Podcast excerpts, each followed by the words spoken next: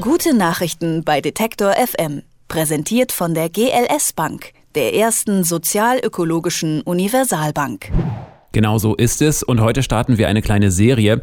In den guten Nachrichten stellen wir ja jede Woche Projekte, Initiativen und Ideen vor, die etwas besser machen wollen. Und oft fallen da Begriffe, die mir und vielleicht auch Ihnen so richtig gar nichts sagen. Die Rechtsformen dieser Projekte nämlich Verein, Genossenschaft, gemeinnützige GmbH und, und, und. Da haben wir uns gedacht, wir erklären die alle mal einfach. Und heute geht's damit los und zwar mit der Stiftung. Markus Engert stellt sie vor. Juristen in helle Begeisterung versetzen, das ist ja so eine Sache. Da will es schon was heißen, wenn jemand wie Eckhard Braun sich zu so einer Aussage hinreißen lässt. Die Stiftung ist im Grunde die faszinierendste Rechtsform, die ich kenne. Eckhard Braun ist Jurist und Kulturmanager. Mit ihm besprechen wir in den kommenden Wochen verschiedene Rechtsformen, die man nutzen kann, wenn man etwas Gutes tun will. Bei der Stiftung, mit der wir heute beginnen, dämpft Eckhard Braun aber die Euphorie gleich wieder ein bisschen. Historisch gesehen ist die Stiftung etwas, von dem man glaubt, es hat Ewigkeitswert. Statistisch gesehen gibt es nach 100 Jahren 90 Prozent aller Stiftungen nicht mehr. Den zentralen Punkt trägt die Stiftung schon im Namen. Am Beginn ihrer Geschichte steht immer jemand, der etwas hat. Etwas Wertvolles. Und der will, dass damit etwas geschieht. Der Stifter.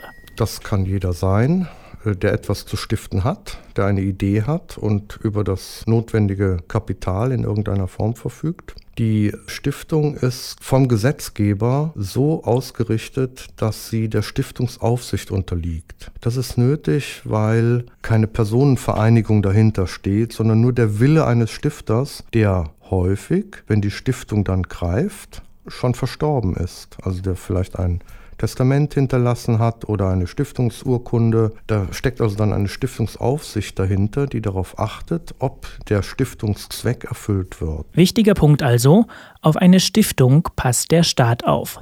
Der schaut, ob der Stiftungszweck tatsächlich eingehalten wird. Dabei können die Stiftungen selbst aktiv arbeiten, sie können aber auch andere Projekte unterstützen, also Förderstiftungen sein, solange es dem Stiftungszweck entspricht. Mit dem Geld für ein Hospiz also plötzlich eine Kunstsammlung anlegen, das gäbe Ärger. Stiftungszweck übrigens kann fast alles sein, solange es sich im Rahmen der Gesetze und der Verfassung bewegt. Oft ist der Zweck etwas Mildtätiges, Kunst zum Beispiel. Die meisten Bundesländer unterhalten eine Kunststiftung. Es kann auch etwas Soziales sein, wie der Betrieb eines Krankenhauses. Das kann aber auch etwas weniger Mildtätiges sein. Ein aktuelles Beispiel. Die Pläne für eine Atomstiftung. In Deutschland ist unklar, wer die Entsorgung des Atommülls bezahlen soll. Die drei großen Kernkraftbetreiber sagen, so viel Geld haben sie nicht. Der Bund sagt, allein wollen wir das Risiko aber auch nicht tragen. Die Idee also eine Atomstiftung. Eine Stiftung, ausgestattet mit Geld der Atomkonzerne und des Bundes, die dafür da ist, die Milliardenrisiken zu tragen. Könnten sie machen sagt Jurist Eckhard Braun. Es gibt ja auch Stiftungen, die wirtschaftliche Ziele verfolgen, also Unternehmensstiftungen, mit dem Ziel, die Erben, die Nachkommen des Unternehmensgründers finanziell gut zu versorgen. Oder es gibt Familienstiftungen, beispielsweise man hat ein Ferienhaus in der Toskana und möchte, dass das auch künftigen Generationen der Familie zur Verfügung steht. Auch wenn es nicht so klingt, Stiftungen können schnell in finanzielle Schwierigkeiten kommen. Zum Beispiel, wenn sie Immobilien haben und unterschätzen, was die an Unterhalt kosten.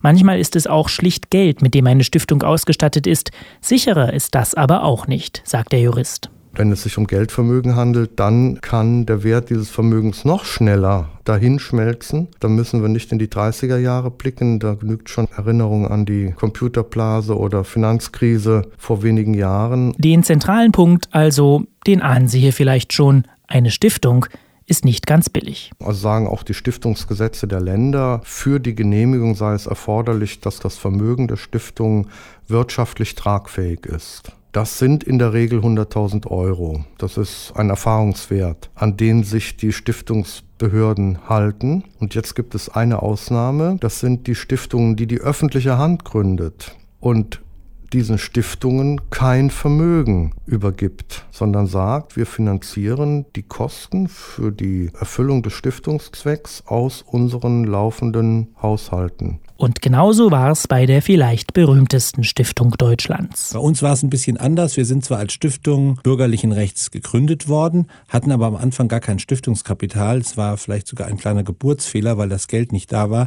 So haben wir immer jährliche Zuwendungen gekriegt.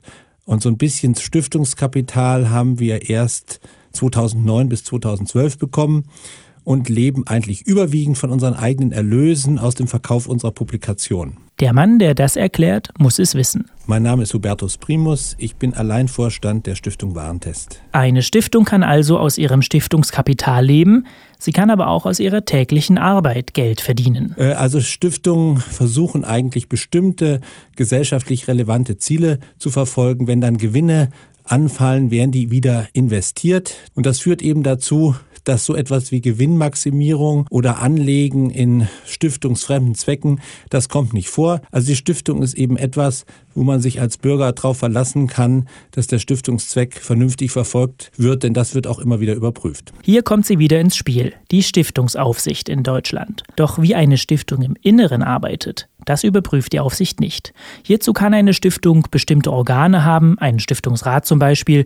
Wirklich nötig ist aber nur eines, erklärt Kulturrechtler Eckhard Braun. Existieren tut die Stiftung in dem Augenblick, in dem die Stiftungsaufsicht die Stiftung genehmigt. Der Vorstand agiert für die Stiftung. Die Stiftung kann einen Stiftungsrat haben, muss aber nicht. Das genügt der Vorstand.